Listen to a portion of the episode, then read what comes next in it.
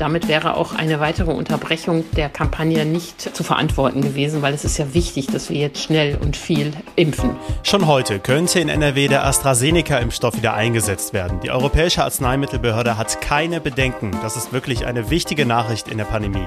Wichtig war auch das Missbrauchsgutachten zum Erzbistum Köln, das vorgestellt wurde. Zwei große Themen, wir blicken drauf hier im Aufwacher. Ich bin Florian Pustlock. Hi.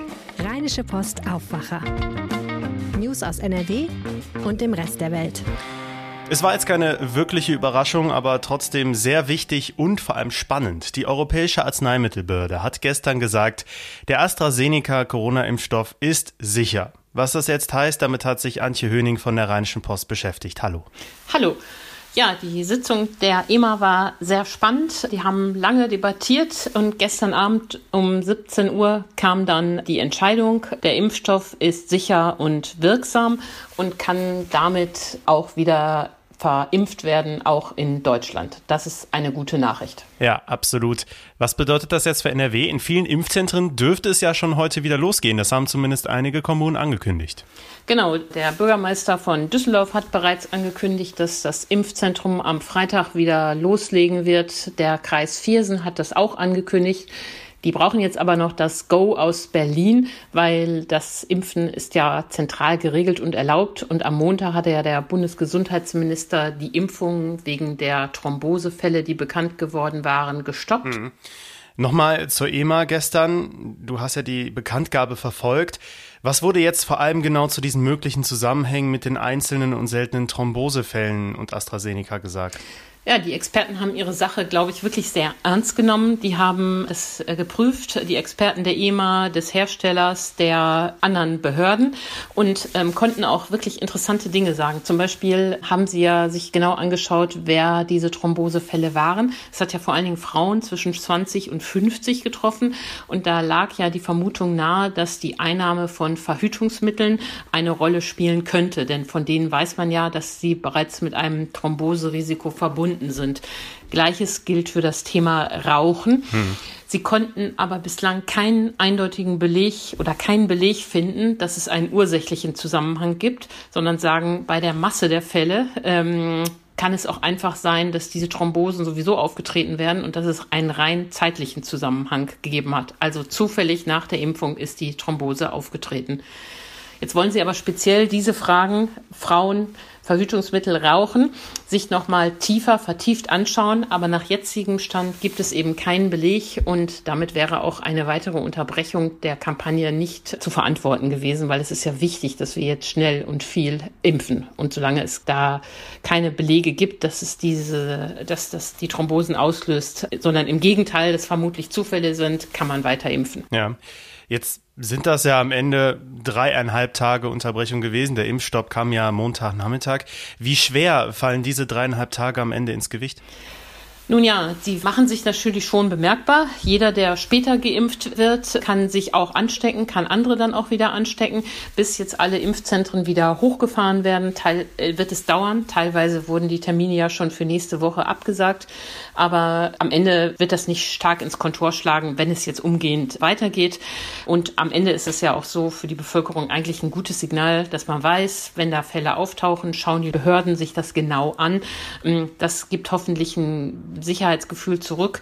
Der Image-Schaden, den AstraZeneca ja ohnehin schon hat, wird dadurch am Ende hoffentlich nicht größer, sondern eher ein bisschen kleiner. Das ist der Impfstoff, wo man genau hinguckt und Gott sei Dank jetzt grünes Licht bekommen hat. Mhm. War das jetzt auch irgendwie eine gute Lehre für die Pandemie, auch was andere neue Impfstoffe angeht? Das heißt ja auch nicht zu Unrecht immer bei Arzneimitteln zu Risiken und Nebenwirkungen und so weiter. Ja, wo du das sagst, muss man sagen, dass genau so eine Art Formulierung jetzt kommen wird. Die EMA hat nämlich gesagt, dass es einen Beipackzettel geben muss, dem man jetzt den Impfungen von AstraZeneca beiliegt, wo diese Thrombosefälle beschrieben werden.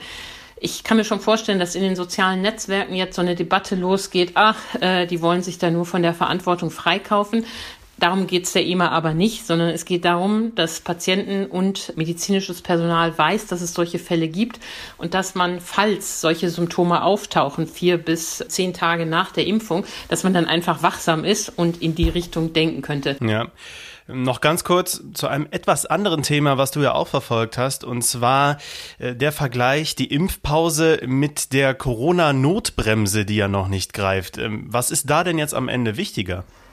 Ja, da haben sich die Intensivmediziner mit beschäftigt und äh, die Kollegin Jana Wolf, mit der ich auch zusammen den Artikel geschrieben hat, die hat da sich mit den Kollegen unterhalten und die sehen das natürlich sehr kritisch, dass der Lockdown so stark gelockert wurde und haben Hochrechnungen gemacht und die sagen, also dieser AstraZeneca-Stopp ist nicht das Problem, das können wir verkraften, das führt nicht zu einem deutlichen Anstieg in der Intensivbettenbelegung, aber worauf sie nochmal deutlich gepocht haben, mit ihren Hochrechnungen ist, dass die Politik äh, die Notbremse einhalten muss. Lässt man zu, dass es dauerhaft über 200 geht, dann sind wir bald wieder an einer Situation, wo die Intensivbetten ausgelastet sind oder an einer Situation wie vor Weihnachten. Das gilt es unbedingt zu verhindern. Vielen Dank für deine Infos, Antje Höning. Sehr gerne. Alle aktuellen Infos dazu findet ihr auch heute im Live-Blog bei uns auf RP Online. Und jetzt kommen wir zum zweiten Thema hier im Aufwacher. Und auch das wurde gestern mit Spannung erwartet. Das zweite Gutachten zum Umgang mit Missbrauchsfällen im Erzbistum Köln wurde gestern vorgestellt. Juristen haben sich die Akten aus den Jahren 1975 bis 2018 genau angeschaut. Sie identifizierten mehr als 200 Beschuldigte und mehr als 300 Opfer. Die meisten waren Jungen unter 14. Die Gutachter sollten die Frage beantworten, wer auf oberer Ebene etwas vom Missbrauch gewusst und daraufhin nicht oder nicht angemessen reagiert hatte. 75 Fälle von Pflichtverletzungen sind nun im Gutachten aufgelistet und gestern gab es daraufhin auch bereits die ersten personellen Konsequenzen. Lothar Schröder, der Leiter der Kulturredaktion der Rheinischen Post, war bei der Vorstellung des Gutachtens dabei und meine Kollegin Helene Pawlitzki aus dem Aufwacherteam hat mit ihm darüber gesprochen. Du warst dabei, als das Gutachten vorgestellt wurde. Wie war die Situation? Die Situation war 40 Journalisten in einem großen Saal. Es waren aber 130 Journalisten bundesweit online dazugeschaltet, die auch später Fragen stellen konnten. Ja, und ich saß in Reihe 2 direkt hinter Kardinal Wölki und General Vikar Markus Hoffmann, die an dem Tag auch zum ersten Mal die Ergebnisse aus dem Gutachten zu hören bekamen. Es hat ja im Vorfeld sehr viel Diskussion gerade um die Person von Kardinal Wölki gegeben. Wie ist der Tag für ihn ausgegangen? Für ihn ist der Tag glänzend ausgegangen und Kritiker behaupten auch, eigentlich sei das Gutachten eine große Verteidigungsschrift für Kardinal Wölki. Also es gibt ja einen Fall des Düsseldorfer Pfarrer den er nicht gemeldet hat im Jahre 2015 mit dem Hinweis, dass der äh, Pfarrer, der auch ein väterlicher Freund von ihm ist, er wirklich war bei ihm Kaplan, äh, sehr stark an Demenz erkrankt war und nicht mehr vernehmungsfähig.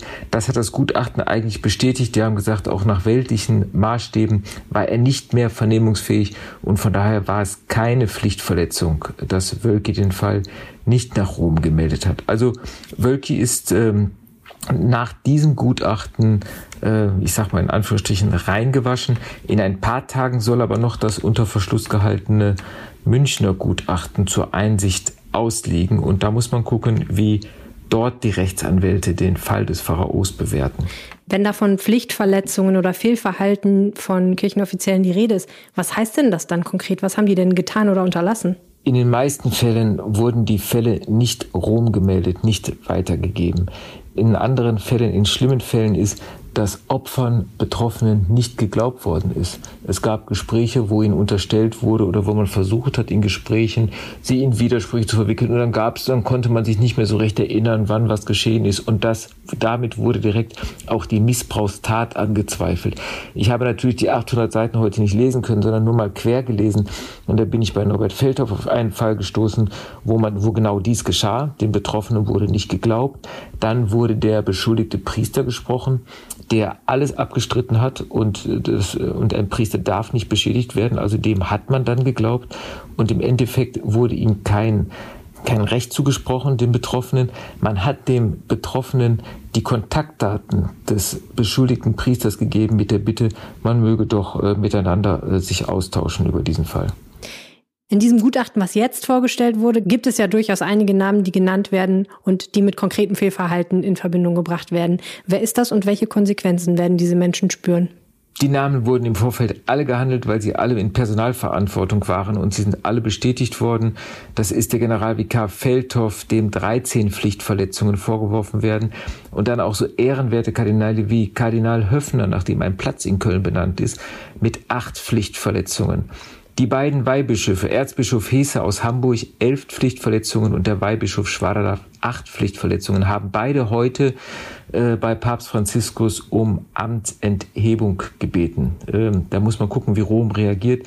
Wenn so etwas geschieht und wenn das mit dem Gutachten nachgewiesen ist, kann man eigentlich davon ausgehen, dass diese beiden Bischöfe zwar Bischöfe bleiben werden, aber nicht mehr in ihren Ämtern sein werden. Das heißt nicht mehr in Köln und nicht mehr in Hamburg. Was äh, besonders nochmal betroffen macht, ist der Fall Kardinal Meissner, dem ein Drittel aller Pflichtverletzungen vorgeworfen werden, nämlich 24. Und das äh, Schlimme ist eigentlich, dass man auch durch das Gutachten erfahren hat, dass Meissner zu Hause einen Geheimordner hatte mit Missbrauchsfällen, die auf keinen Fall an die Öffentlichkeit sollten, die er privat unterhielt. Und dieser Ordner hatte die fürchterliche Überschrift Brüder im Nebel. Ähm, also äh, Vergewaltiger nennt er weiterhin Brüder, die sich eigentlich im Nebel verirrt haben. Ich finde, in dieser Überschrift des Ordners wird das ganze äh, Ausmaß äh, der moralischen Verirrung ähm, der Kleriker eigentlich deutlich. Kardinal Meißler ist ja inzwischen verstorben. Das heißt, der wird nun keine Konsequenzen mehr spüren. Das Erzbistum hat ja angekündigt, demnächst noch mal konkreter sagen zu wollen, was für Konsequenzen jetzt gezogen werden. Was erwartest du denn, was da passieren wird? Eigentlich ist die Hauptsache heute schon gesagt worden und Kardinal Wölki hat das, das 800 Seiten umfassende Gutachten ja heute auch äh, in Empfang genommen und hat ganz kurz gesprochen. Und in dieser kurzen Ansprache hat er schon gesagt, dass er, was ihm rechtlich möglich ist, Weihbischof Schwaderlapp von seinen Aufgaben entbindet.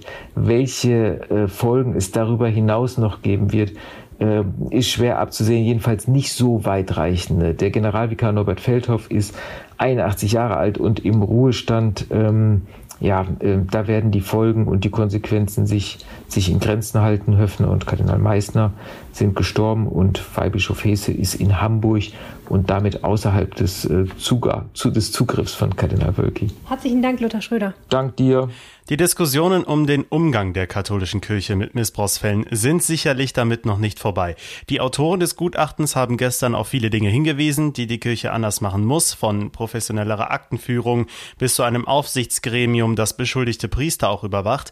Bereits gestern gab das Erzbistum auch bekannt, die Aufarbeitung der Missbrauchsfälle nun komplett aus der Hand geben zu wollen. Eine Aufarbeitungskommission aus Experten und Betroffenen soll bald ihre Arbeit aufnehmen.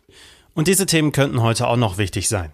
Gestern haben wir hier im Aufwache über den Streit zwischen Kommunen und dem Land bereits gesprochen, was Schulen und Kitas angeht. Heute wird das Land voraussichtlich über das Wuppertaler Maßnahmenpaket entscheiden. Auch hier will die Stadt die Schulen wieder komplett schließen.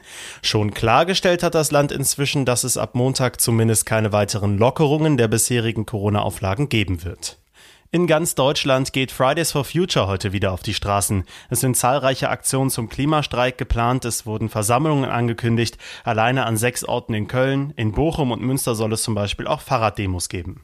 Was ihr jetzt am Wochenende Spannendes erleben könnt und dabei auch auf dem Sofa einfach liegen bleiben könnt, das erzählt euch meine Kollegin Regina Hartleb, Redakteurin für Kultur und Wissen der Rheinischen Post. Hallo, ich beginne meine Wochenendtipps mit einer tollen Doku, die heißt Rentiere auf dünnem Eis und befasst sich mit den Folgen der Erderwärmung mal aus einem ganz anderen Blickwinkel. Und zwar ähm, geht es um die Nomaden im arktischen Sibirien, die verzweifelt versuchen, ihre Rentierherden sicher durch die Tundra zu führen.